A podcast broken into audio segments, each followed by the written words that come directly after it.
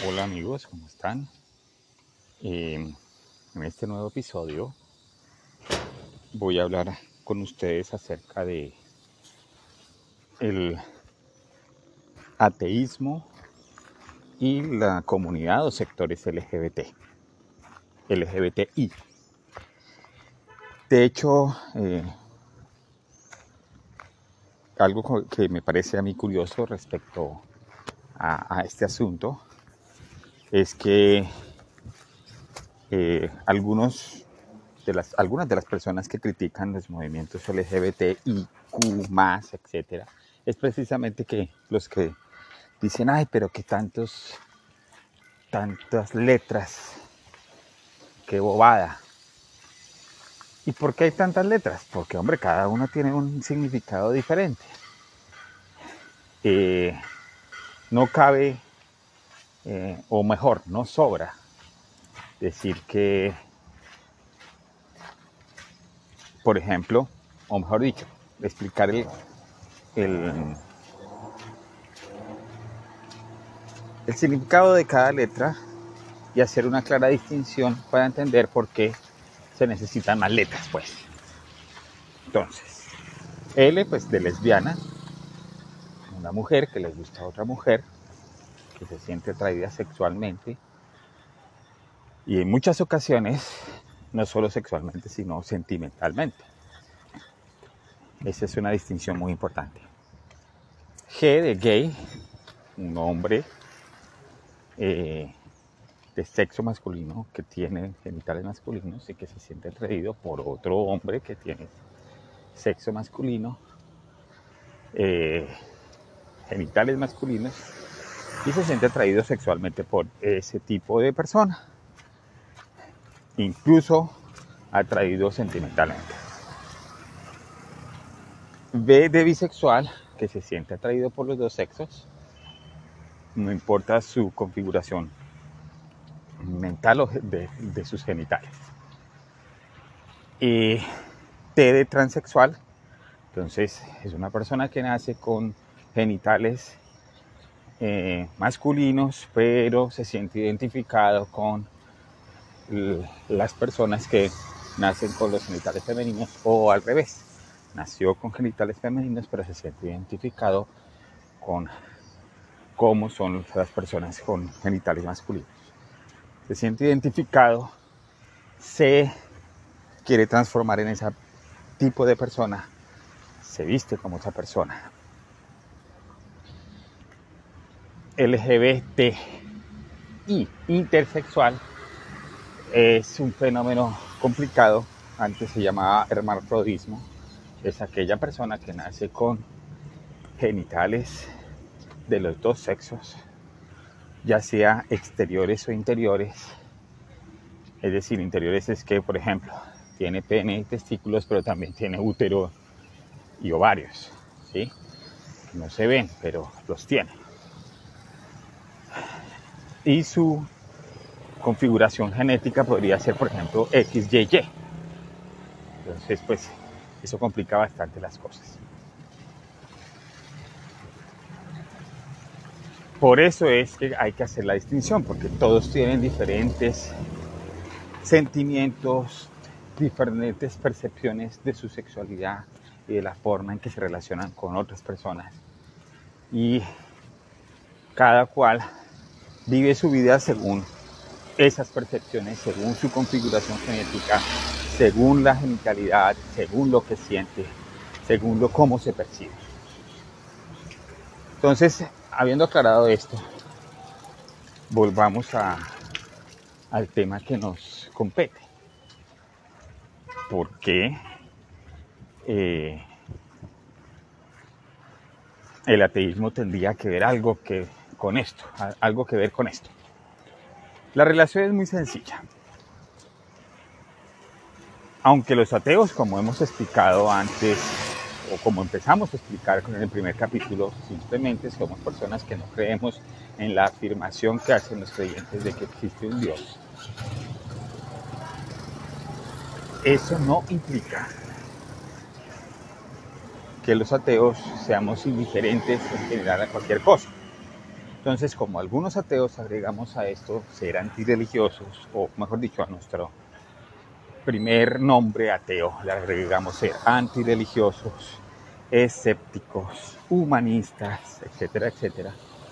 Entonces, algunos ateos consideran que al involucrarse la religión en la política y tratar de cooptar el Estado, estableciendo leyes, según ellos, morales, dictadas por su Dios homofóbico, pues entonces aquellos ateos que también están interesados en defender el Estado laico y defender los derechos humanos de todas las personas que hay en este planeta, pues les compete eh, los asuntos relacionados con la comunidad o los sectores LGBT. Es decir, en un ejemplo concreto, los religiosos, eh, en especial los cristianos evangélicos en, este lado del mundo, dicen que eh, los gays, lesbianas o hombres eh, gay o bisexuales o trans o intersexuales no deberían adoptar. Entonces ahí es donde empieza el problema.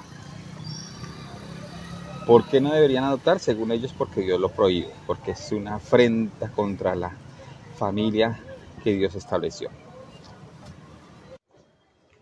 Así pues, eh, los religiosos, como indicaba antes, en especial los cristianos evangélicos, consideran que hay que seguir el mandato supuesto, el supuesto mandato de Génesis, donde dice que macho y hembra los creó y que eh, un hombre se acueste con otro hombre, una mujer se acueste con otra mujer, o que se acueste con los dos sexos sin importar, o que se vista como hombre, es una aberración, dice Levítico.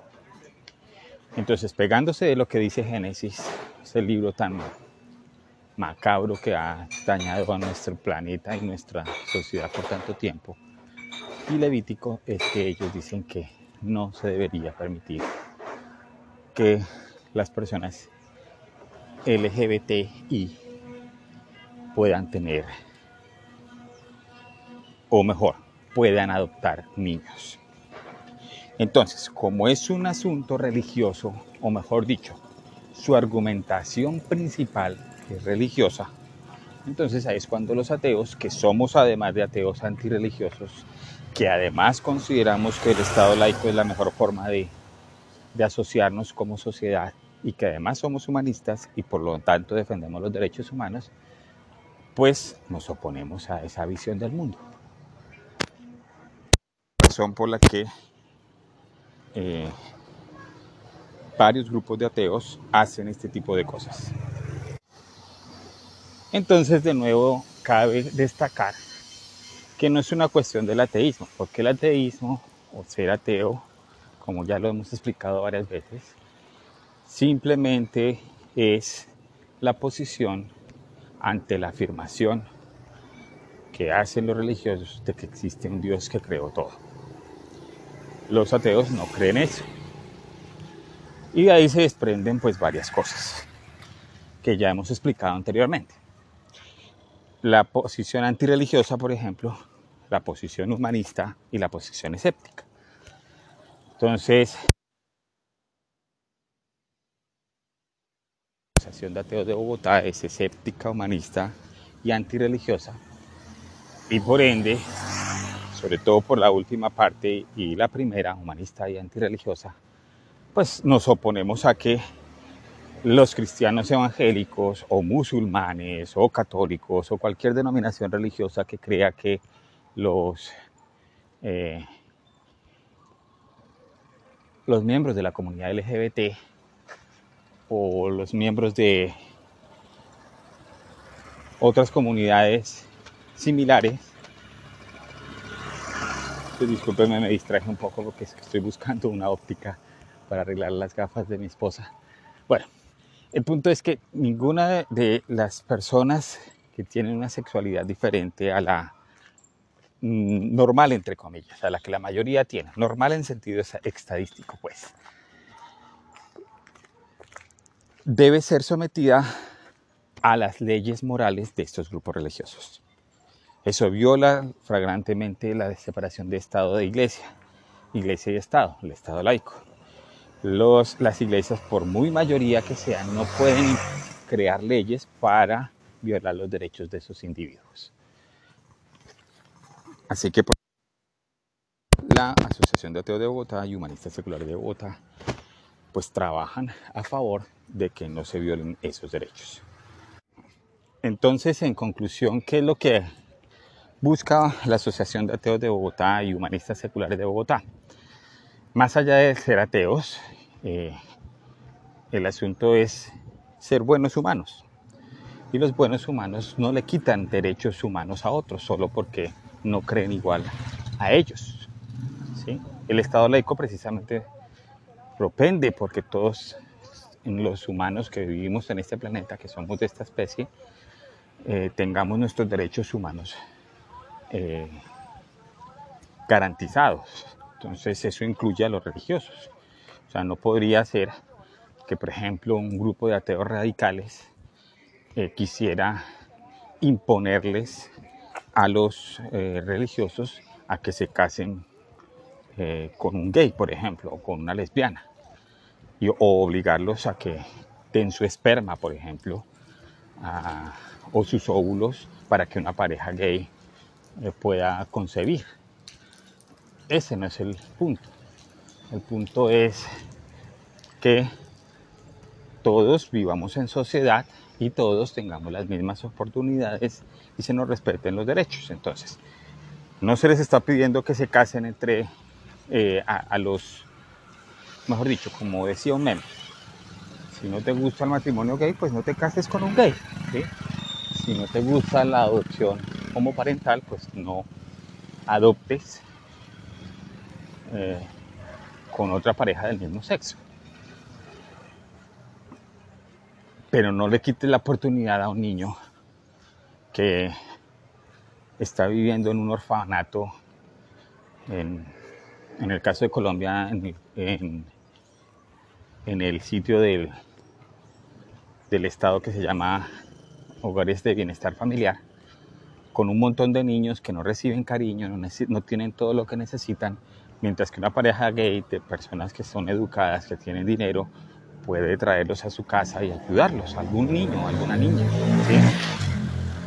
La prueba científica, y ahí está la parte del escepticismo, demuestra los estudios científicos que se han hecho de este tipo de niños que han crecido en parejas, eh, con parejas pues del mismo sexo, dos papás, dos mamás, eh, han demostrado que no que no hay diferencia a, cuando lo hace una pareja heterosexual. Y aunque esto resulta un argumento no tan sólido, quizás hasta una falacia, simplemente es un llamado a la reflexión. Eh, el argumento es el siguiente. Si la configuración del matrimonio hombre y mujer, macho y hembra, como dice la Biblia, es tan buena, porque entonces hay tantos niños abandonados por ese tipo de, matrimonios, ¿sí? O porque, más aún, porque si Dios le interesa tanto a los niños, eh, permite que sucedan este tipo de cosas, que, que una pareja de macho y hembra abandone a sus hijos y que fuera de eso se oponga a que se les dé un nuevo hogar. Eso es retorcido, eso es inmoral, eso es eh, inhumano. Por eso el humanismo es una, una qué, una alternativa a la religión nativa, alternativa, creemos nosotros, más moral, más adecuada a la realidad y que puede brindar soluciones basadas en la evidencia, no simplemente en un libro escrito por ignorantes de la edad de bronce hace 4.000 años.